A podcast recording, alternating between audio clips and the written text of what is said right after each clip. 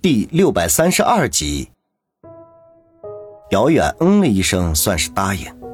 汤姆也不多说话，向姚远身边的王宇行了一个注目礼，便带人开车离开。好了，接下来这段时间，这里就是我们的家了。岛上除了标注危险的区域，其他任何地方都可以自由活动。姚远长长的吐了口气，大声宣布。王宇等人并没有太大的反应。连续半个月的颠沛流离，早就使他们身心俱备。此时此刻所想的，就是有一张床，赶紧躺下，美美的睡上一觉。尤其是王大海老两口，更是疲态尽显。别墅里房间众多，足够众人住下。大家各自选了自己喜欢的房间，便一头扎进去睡觉休息。王宇本来想拉着方心和自己同住。可是碍着和父母同在一个屋檐下，总是要收敛一些的，便打消了这个念头。至于子双，他则是压根儿不敢考虑。这位大小姐行事作风胆大，他着实招架不住。这一觉睡得天昏地暗，最后被一阵敲门声吵醒。此刻外面已经天色大黑，他从床上爬起来，打开灯，过去开门。就见方心一脸不耐烦地站在门口，见他开门，没好气地说道：“大懒虫，我敲门都敲得手疼了，怎么才开门？”王宇从来没想到过家人会跟着自己流亡海外，心中早就充满了愧疚。对于王鑫的挤兑，丝毫不放在心上，只是歉意的一笑，说道：“对不起啊，小新，我睡得太死了。”他忽然这么客气。王鑫有点不适应，翻着白眼儿嘀咕道：“奇奇怪怪的，懒得和你废话，快点洗把脸，大家在花园里等你吃晚饭呢。”花园里吃晚饭？哎呀，别废话，快点儿！王鑫见他还蒙圈的样子，便不客气的催促。王宇哦了一声，返回房间，去卫生间洗了一把脸。梳理了一下乱糟糟的头发，才跟着王鑫下楼去别墅后面的花园。说是花园，其实只是在周围种植了一些不知名的花朵罢了。中间是一大块翠绿的草坪，上面放着长形的餐桌，桌上摆着各种各样的美食，中西餐均有。在不远处，还有个顶着高高厨师帽的老外大厨，正在专心地烤着肉。见王宇到了。子双便起身招呼：“小雨哥哥，快点过来，大家都在等你呢。”王宇歉意的说道：“让大家久等了。”一面说着，一面快步的走到餐桌前。只见方心和子双中间给他留了个空位子，稍微犹豫了一下，便大方的坐在两人的中间。王大海夫妇见状，无奈的摇了摇头，对于这个宝贝儿子，实在是无语。众人齐聚，姚远开始宣布开餐。大家早就饥肠辘辘，又在一起大半个月，也无需客气，便开始大快朵颐。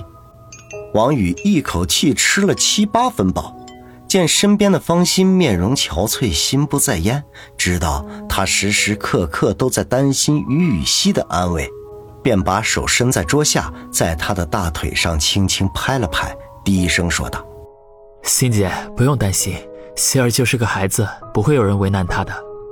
方心苦笑一下，我也是这么想的，只是一直没有希儿的消息，我这里头总是七上八下的。一会儿吃完饭，我们找个地方聊聊吧。方心误会了他的意思，白了他一眼，娇嗔的说道：“小雨，不要胡闹。”说完，脸颊不由得一红。王宇先是一脸茫然。随即才明白方心的意思，忍不住嘿嘿一笑，暗忖：原来心姐想到那方面去了。吃饱喝足，王大海夫妇交换了一下眼神，便借故离开，说是要在附近转转。这小岛如同世外桃源一般，又有私人武装的保护，根本无需担心。王宇自然不会阻拦，点头答应。这半个月来，老两口已经有了太大的担惊受怕，是需要好好的放松一下。老两口离开不久，小竹和王鑫也拉着手离开，说是要去别墅的游戏室玩会电子游戏。见大家都相继的离开，胡神医擦了擦嘴巴，拉着遥远的衣袖说道：“小子，走走走，好久没有活动筋骨了，陪我老人家练练去。”姚远早就看出苗头，立刻点头答应。胡神医不但医术高超，武功也是不弱，与他对练，受益匪浅。转眼间，餐桌上只剩王宇、方心、子双和白冰四人。白冰饶有兴趣的看了看王宇，缓缓的站起身，向子双说道：“子双，陪阿姨走走吧。”子双一脸的不情愿，凄凄爱爱的站起身，狠狠的白了王宇一眼，才和白冰挽着胳膊离开。远处那个负责烤肉的大厨见此情形，也只得灭了火，从另外一条小路离开。王宇吐了口气，握住方心的手，柔声的说道。心姐，看样子刚才我们说的话，大家都听到了。方心面颊绯红，小声的说道：“都怪你说话那么大声。”王宇微微一笑，伸手搂住她的肩头，在她耳唇上亲了一下，轻声的说道：“欣姐，我知道你一直在担心希儿的安危，其实我也和你一样的，但是我们此刻身在海外，不管怎么担心，都无济于事。”不如放松心情，耐心的等待。我相信，不管是思思还是何梅，他们都不会丢下希儿不管的。而且，你放心，眼下这样的日子不会太久。方心仰起头来，美丽的双眼中蕴含着泪水，轻轻咬着嘴唇说道：“小雨，我听你的。”来到小岛的第二天，王宇早早的起来，到别墅后面的草坪上锻炼。他的身体虽然已经恢复的七七八八，可是卧床时间太长，想要恢复如初还需要一点时间。一套拳还没等打完，就见胡神医背着手走了过来，饶有兴趣的看着热闹。等王宇把拳打完，胡神医不紧不慢的说道：“不错不错，可惜实战用处不大。”王宇愣了一下，心中一动，赶紧走到胡神医跟前。恭敬的说道：“胡老，还请多多指教。”当初在春城一家小旅店门前，胡神医轻而易举干掉了李九派去的高手，至今他还记忆犹新。这个胡神医绝对是深藏不露的高手，此刻不请教，更待何时？没想到他话音刚落，胡神医却连连摇头说道：“我可没本事指点你。”王宇不禁有些失望，正要说话，胡神医话锋一转：“你这个傻小子，身边放着顶尖的高手不请教，反而来找我这个老家伙，真不知道你怎么想的。”顶尖高手，王宇一怔，随即便想到了遥远，脸上顿时露出恍然大悟之色来。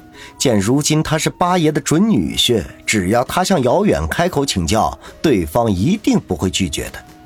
如果能从姚远的身上学到一招半式，以后与高手对决就不用总是挨打的份儿了。一念及此，心中大喜，忙不迭地说道：“多谢胡老指点。”胡神医眼皮一翻，打了个哈哈，说道：“ 我可什么都没说。”哎呦，遥远那个小家伙出手没个轻重，昨天晚上差点把我这老骨头给打散架了。不行，我得回去贴两副膏药去了。说着，丢下一脸愕然的王宇，背着手走了。王宇摇摇头，心说：难道昨晚姚远真的和胡神医动手了？心中有事，他也无心再练拳。便在花园一角的椅子上坐下，琢磨着该怎么和姚远开口。过了半个多小时，小竹跑出来叫他回去吃饭。他本打算着趁着吃早饭的机会和姚远说说这件事儿，结果令他意外的是，姚远不在，只得作罢。早饭过后，方心将他悄悄地拉到一旁，低声地说道：“小雨，我今早向姚远打听过。”这里有无线网络，我想试着和国内联系联系，要不然总是这么没有头绪的，我实在是